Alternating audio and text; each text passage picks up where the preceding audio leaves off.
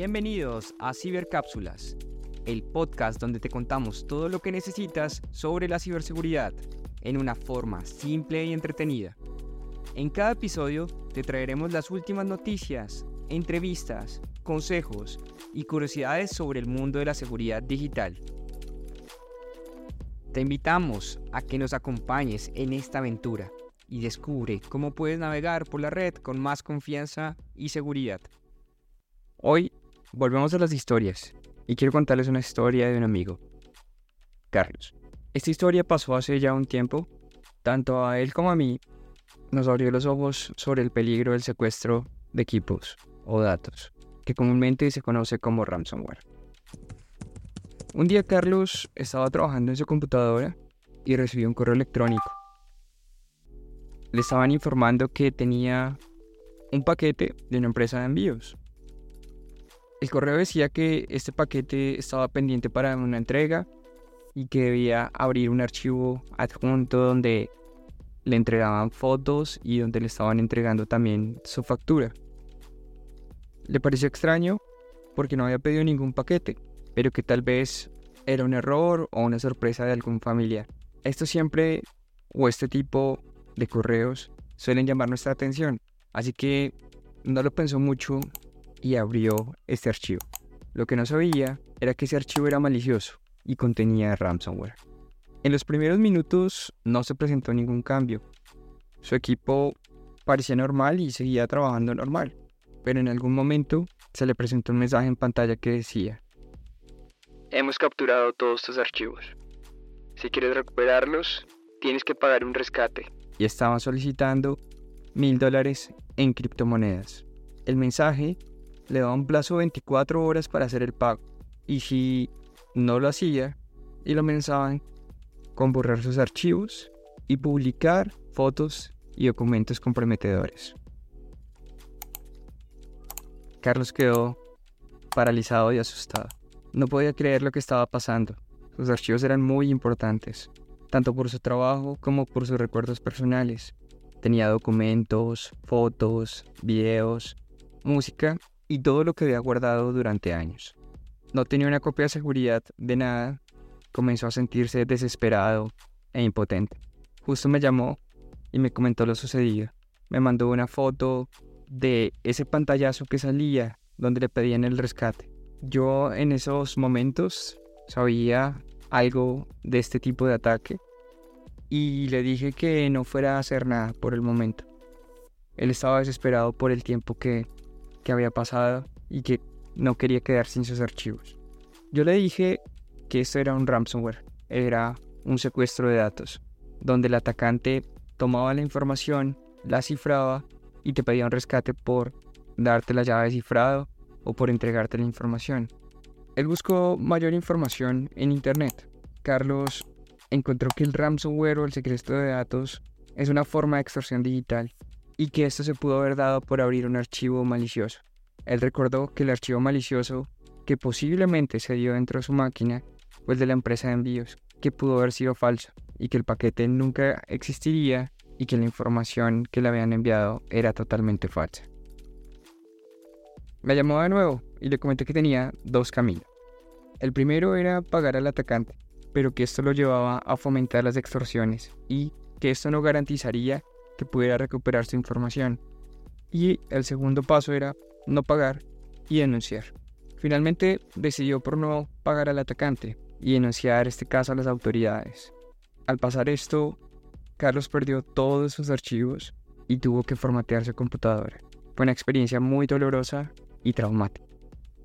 Desde ese día, Carlos y yo somos muy cuidadosos en los mensajes que recibimos vía correo o vía celular, ya que sobre los celulares también se están presentando este tipo de incidentes.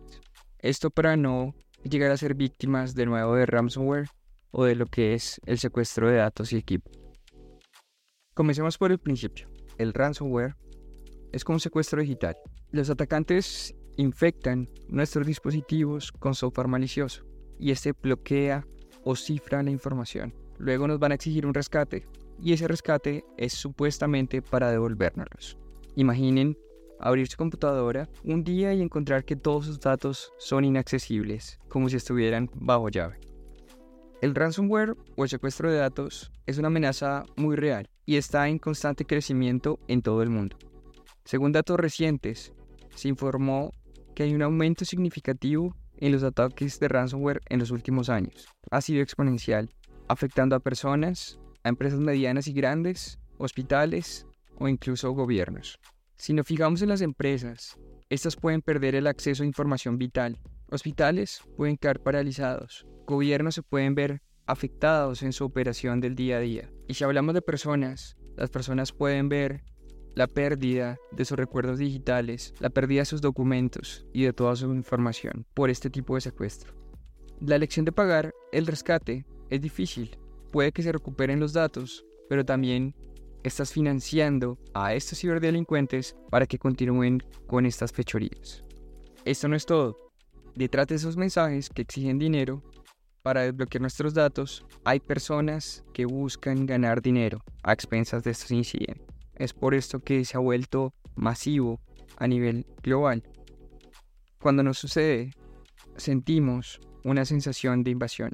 Es como si alguien hubiera entrado a nuestro hogar y hubiera tomado nuestras pertenencias más valiosas. Aquí viene lo más difícil. Pagar el rescate no garantiza que recuperarás tus datos. Es lo mismo que con extorsiones en la vida real, pasadas a la vida digital. Al hacerlo, estás financiando a los atacantes, y les estás dando alientos para seguir atacando a otras personas. Y esto va a ayudar a que suceda más y más. Hay diferentes casos donde se ha escuchado que organizaciones han pagado, o en muchos de los casos, no se les ha devuelto su información. Entonces no solamente pierden sus datos, sino que pierden también su dinero. El impacto, como ya lo habíamos hablado, no se detiene en lo personal. Si volvemos de nuevo al entorno corporativo, las empresas se ven obligadas a detener operaciones porque todos sus archivos están bloqueados. Eso significa que los empleados no pueden trabajar, que los clientes no pueden recibir sus productos y servicios, y esto puede generar un caos generalizado. Hay casos a nivel global donde algunos hospitales han sido víctimas de este tipo de ataques, y esto puede poner en riesgo la vida de las personas si no acceden a sus registros médicos o a sus sistemas de tratamiento, o inclusive asignación de medicamentos o entrega de medicamentos. No todo está perdido. Hay pasos que podemos tomar para protegernos. Al tomar medidas base para prevenir estos tipos de ataques y estar atentos a todos los signos de un posible ransomware, podemos minimizar y mantener a salvo nuestros datos. Y por supuesto, toda nuestra vida digital que está en nuestros computadores y celulares. Ahora que sabemos qué es el ransomware, cómo se materializa y cómo puede afectarnos, es hora de hablar cómo podemos protegerlo. Aquí tienes tres consejos que podemos tener para mantener nuestros datos a salvo y no ser víctimas del ransomware. Consejo número uno, realiza copias de seguridad regularmente. Imagina si todo tu contenido digital desapareciera de un momento para otro. Para evitar esto, haz copias de seguridad de tus archivos importantes. Hay dos formas, una de ellas es en un disco externo y la otra de ellas puede ser en la nube, en las nubes que te ofrecen el correo electrónico o que te ofrecen almacenamiento en la nube. De esta manera, si llegas a ser víctima del ransomware, tus datos estarán a salvo y podrás restaurarlos sin tener que pagar un rescate. Consejo número 2. Mantén tus dispositivos actualizados. Mantener tus dispositivos actualizados, como tu computadora o tu teléfono, es esencial. Las actualizaciones de software a menudo incluyen parches de seguridad y mejoras que pueden protegerte contra las vulnerabilidades. Aquí los atacantes la van a tener un poco más difícil para poder explotarlas. Activa las actualizaciones automáticas para que nunca te pierdas una importante. Consejo número 3. Desarrolla buenas prácticas de navegación y correo electrónico. Gran parte del ransomware se propaga a través de correo electrónico. Y estos suelen ser correos falsos o algunas páginas web que tienen contenido malicioso. Si nuestros hábitos de navegación y de lectura de correo electrónico y de lectura de mensajes de texto para en el caso de celulares podemos ir desarrollando un hábito de verificar los correos electrónicos antes de dar clic, antes de abrir un archivo adjunto. Si algo parece sospechoso, no dudes en contactar directamente a la fuente para confirmar. Si dudas ya de algo que no conoces o algo de que no sueles saber, elimínalo. La curiosidad mató al gato. Un consejo adicional, edúcate a ti mismo y si puedes, a tus seres queridos sobre las amenazas en línea. Mantenerse informado sobre las últimas tácticas de los atacantes y las formas en que se propagan el ransomware u otro tipo de amenazas te permitirá reconocer esas señales que nos dan una advertencia. Comparte esta información con tu familia y amigos, especialmente con aquellos que pueden no estar familiarizados con la seguridad en línea. Juntos podemos construir una comunidad en línea más segura y protegida. Gracias por sintonizar nuestro podcast, Cibercápsulas. Ha sido genial tener la oportunidad de compartir información valiosa sobre cómo protegernos un poco más en el mundo digital.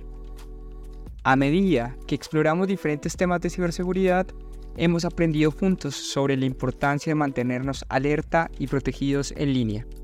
Espero que hayas descubierto consejos prácticos y herramientas útiles para salvaguardar tu información personal y digital. Si te ha gustado nuestro podcast, te animo a que nos sigas en las redes sociales y te suscribas para no perderte los nuevos episodios. Estamos aquí para ti, trayendo conocimiento y consejos de ciberseguridad al alcance de todos. Gracias nuevamente por ser parte de nuestra comunidad de cibercápsulas. Nos vemos en el próximo capítulo. En Twitter, encuéntranos como arroba cibercápsulas. Escríbenos info cibercápsulas.com. Encuéntranos en todas las plataformas de podcast. Somos Cibercápsulas, el podcast que te abre los ojos al mundo de la ciberseguridad.